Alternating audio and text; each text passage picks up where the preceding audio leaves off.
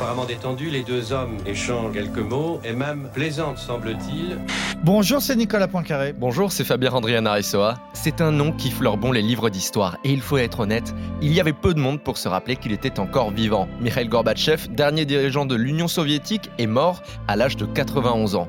Comment un homme aussi puissant du XXe siècle est-il devenu un quasi-anonyme au XXIe On vous explique.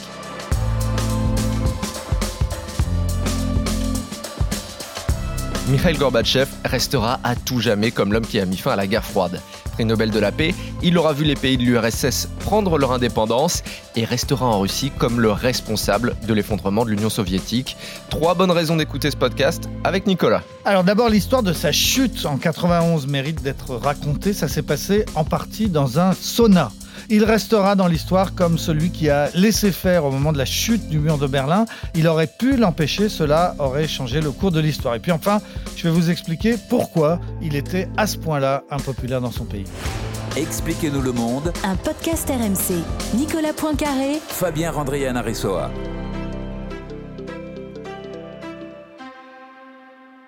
Mikhail Gorbatchev, dans sa jeunesse, il a été confronté très vite à la réalité du régime soviétique il vient pas d'un milieu extrêmement favorisé. Non, c'est un fils de paysan qui est né dans la région de Stravopol, tout au sud de la Russie, pas loin du Caucase. On est dans les années 30, hein. il est né en 31, c'est en plein euh, Staline, hein. c'est l'époque de la terreur. Et quand on lui a demandé plus tard quel était son premier souvenir d'enfance, il a répondu un truc terrible, il a dit la famine dans les années 30 en Russie, surtout en Ukraine, mais en Russie aussi, on pouvait tout simplement mourir de faim dans les campagnes à cause de la désorganisation totale du système. Le stalinisme, donc, il savait vraiment bien ce que c'était, d'autant que ses deux grands-pères ont été tour à tour euh, arrêtés au moment des, grandes purges. Son grand-père maternel a été euh, emprisonné, torturé pendant 14 mois, condamné à mort, envoyé au goulag, finalement libéré euh, quelques années après. Donc bien plus tard, quand Gorbatchev va essayer de réformer le régime, eh bien on comprend qu'il sait exactement ce qu'était le, pire du communisme dans, dans années de jeunesse malgré cette enfance extrêmement difficile, ça ne l'a pas empêché plus tard de s'inscrire au PC et puis de monter tous les échelons. Ah oui, bah, s'inscrire au PC, on n'avait quasiment pas le choix. Hein. Forcément, euh, à l'époque, partie unique et adhésion nécessaire si on veut faire carrière. Alors effectivement,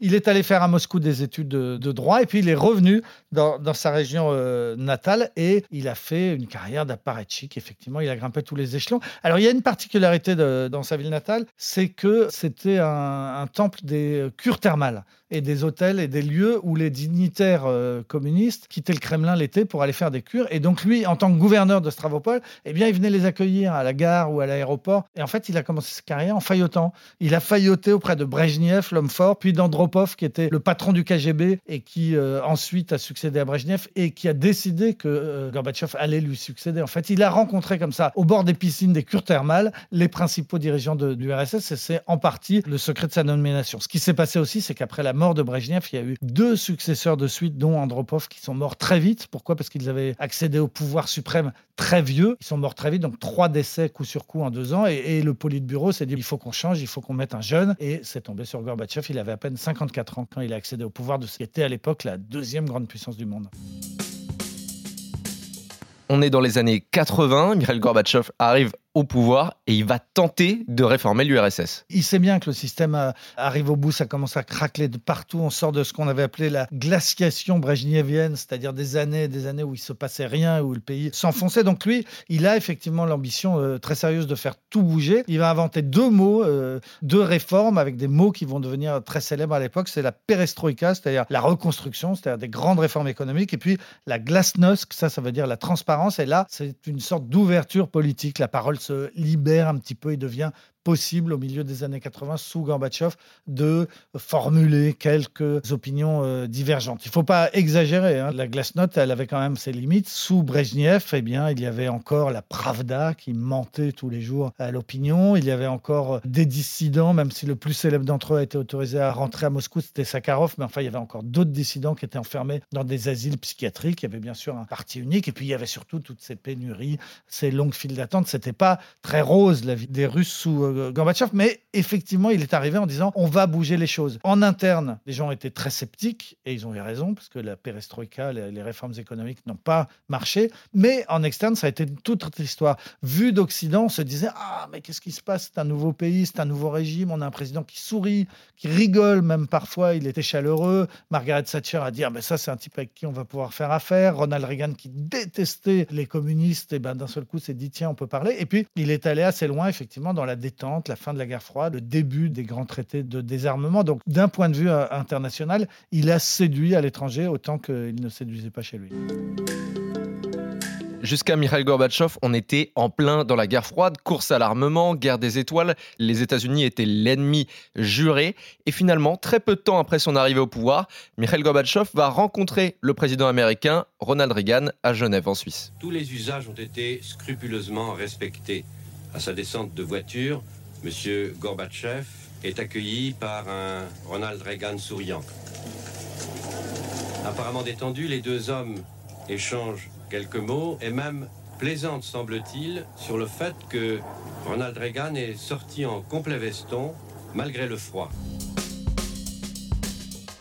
Si on se rappelle de Mikhail Gorbatchev encore aujourd'hui et qu'on est là à faire un podcast, c'est pour son attitude, notamment au moment de la chute du mur de Berlin. Oui, parce que son attitude, ça a été tout simplement de laisser faire. Et ça, c'était une vraie surprise parce que dans les années précédentes, hein, en 68 à Prague, en 56 à, Budapest, à chaque fois qu'il y avait eu des révoltes dans les pays satellites de l'URSS, eh bien les chars russes débarquaient et mettaient euh, un terme à cette révolte. Là, on est à l'automne 89 et eh bien les, choses ont changé. L'URSS ne peut plus non plus, Gorbatchev, d'un claquement de doigts, dire matez-moi cette rébellion. Ce qui se passe à l'époque, c'est qu'il y a un vrai mouvement de la jeunesse est-allemande qui veut aller à l'ouest. Ils n'en peuvent plus d'être dans ce régime communiste, de voir tous les soirs à la télé, puisqu'ils ont la télé ouest-allemande, ce que c'est que le capitalisme, et puis eux de vivre une autre vie. C'est plus possible. Donc il y a ce mouvement fondamental des jeunes euh, est-allemands qui veulent passer à l'ouest, et on sent que ça commence à craquer. Ils passent par la Hongrie, ils passent par la Tchécoslovaquie, l'ambassade à Prague. Enfin, ça dure comme ça pendant tout l'automne.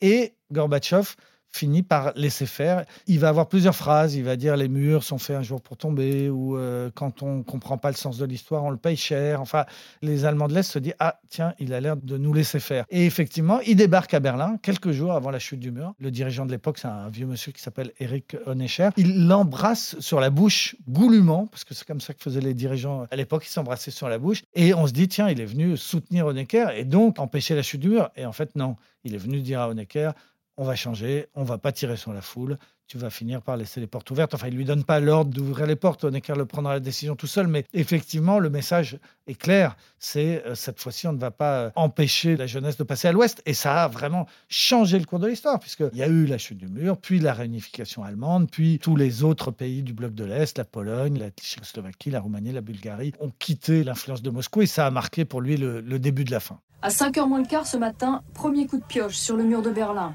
Des dizaines d'Allemands, Est et Ouest, sont montés sur le monument historique. La zone interdite est aux mains de la jeunesse allemande. Vers 23h la nuit dernière, des milliers d'Allemands de l'Est ont forcé les frontières qui séparaient l'Est et l'Ouest. Les gardes frontières n'interviennent pas. Et là, sur le pont de Bornholmer, 28 ans après, les deux côtés se retrouvent la fin de Mikhail Gorbatchev n'a pas été non plus fulgurante. Il a fallu deux ans après ces événements de la chute du mur et ça s'est fait en plusieurs étapes. Oui, alors tout commence en 91, donc le pays est dans un état déplorable, hein, les réformes économiques ne marchent pas du tout, et il va trop loin aux yeux de l'armée et des vieux apparatchiks du Parti communiste en termes de ce qu'on appellerait nous les Français la décentralisation, c'est-à-dire donner du pouvoir aux, aux républiques euh, soviétiques de l'Union soviétique. Donc il est victime en août 91 d'un coup d'État militaire. Il est renversé et euh, arrêté, assigné à résidence dans sa résidence d'été parce qu'il était en train de passer des vacances en, Crimée. Et on a des vieux communistes et des vieux militaires qui prennent le pouvoir. Boris Yeltsin, qui à l'époque est simplement patron du Parti communiste de la Russie et non pas de, de l'URSS. Hein. Il est le patron. Euh, à Moscou, Boris Yeltsin s'oppose à ce coup d'État. Il monte sur un char, l'image est célèbre, il harangue la foule, on est en, août 91, et il met un terme au coup d'État militaire, et ça libère Gorbatchev, qui euh, est autorisé à revenir de sa maison où il était assigné à résidence en Crimée, à reprendre place au, Kremlin. Sauf que politiquement, bah, c'est Yeltsin qui a gagné et Gorbatchev a perdu. Ce jour-là, c'est vraiment le début de la fin, puisque aussitôt, pratiquement toutes les républiques soviétiques proclament leur indépendance, et notamment l'Ukraine, qui est la plus grande après la Russie qui, dès le mois d'août, proclame son indépendance. Alors, quelques mois euh, plus tard, on est euh, le 8 décembre 91, il y a trois présidents des nouvelles républiques indépendantes qui se réunissent en Biélorussie. Il y a Boris Yeltsin, le président de la Russie, il y a le président de l'Ukraine de l'époque, et le président de la Biélorussie. Ils prennent un sauna tous les trois. Ils vont au sauna, ils boivent un peu, hein, ils picolent, il y a de la vodka, et puis ils parlent dans le sauna et ils se disent mais en fait l'URSS elle n'existe plus puisque nous les trois grandes républiques, on est trois républiques indépendantes maintenant, on a proclamé notre indépendance, donc l'URSS n'existe plus. Il y en a un des trois qui dit chiche qu'on l'écrive. Et vraiment ça s'est passé comme ça, hein. chiche qu'on l'écrive. Ils sortent de leur sauna et ils font un communiqué, ils écrivent l'URSS a cessé d'exister. Et l'agence TASS, l'agence officielle, diffuse le communiqué comme ça, qui est repris par toutes les agences du monde. Et moi, je me souviens, on est devant les téléscripteurs à l'époque et on voit l'URSS a cessé d'exister. On se dit, mais qu'est-ce que ça veut dire? Qu'est-ce que c'est que cette phrase? Bah, Cette phrase, elle voulait dire ce qu'elle voulait dire. L'URSS était devenu une coquille vide qui venait d'exploser. Alors concrètement, on est le 8 décembre.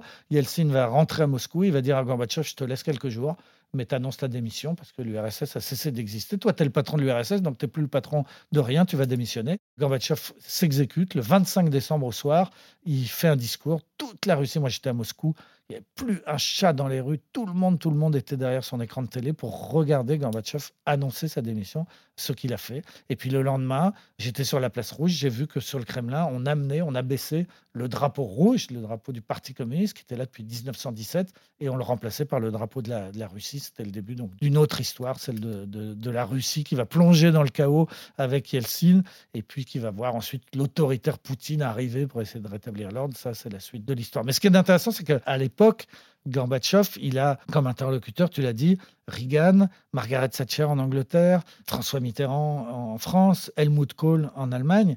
Ils sont tous morts tous morts depuis longtemps. Hein. C'était le dernier survivant de cette époque, euh, Gorbatchev. Donc c'est vraiment une page qui s'est tournée avec sa mort. On le disait au début de ce podcast, c'est à l'occasion de sa mort qu'on se rappelle qu'il était vivant finalement, puisqu'il était tombé dans un anonymat quasiment total. Et au moment de sa mort, on a vu passer des images, des publicités qu'il avait fait à l'époque, notamment pour Pizza Hut. Qu'est-ce qui lui est arrivé après sa démission? Eh ben, Ce qui lui est arrivé, c'est que quand euh, Yeltsin l'a forcé à démissionner, ils ont négocié le montant de sa retraite fallait bien qu'ils vivent. Ce n'était pas l'époque Poutine et Yeltsin où tout le monde s'est enrichi considérablement. À l'époque, les dirigeants n'étaient pas très riches. Et il a eu une petite retraite. Euh, il n'a pas été très généreux, Yeltsin. Ce serait l'équivalent de, peut-être 200 ou 300 euros euh, d'aujourd'hui. Bon, bref, il a fallu qu'il vive.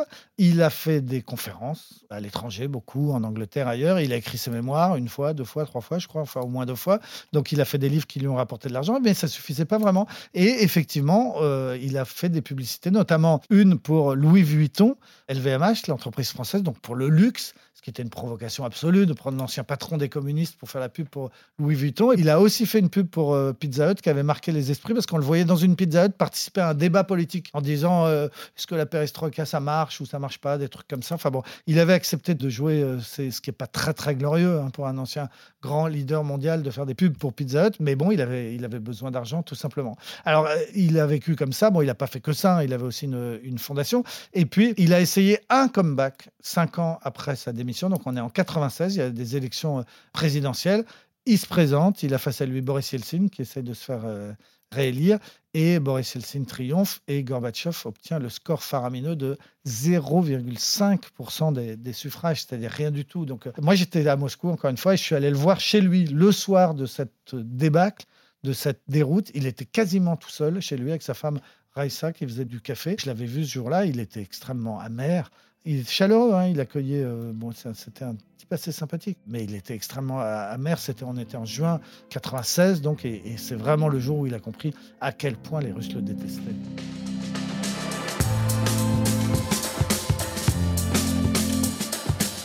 C'est la fin de ce nouvel épisode d'Expliquez-nous le monde, le premier de la saison 3. On est très content de vous retrouver. Si ce podcast vous a plu, abonnez-vous. Nous sommes sur toutes les plateformes de streaming, sur le site et l'application RMC. Parlez-en autour de vous. Prenez soin de vous. À la semaine prochaine. Vive la saison 3 et à la semaine prochaine, Fabien. Retrouvez Nicolas Poincaré dans Apolline Matin. Tous les jours à 6h20 et 7h50 sur RMC.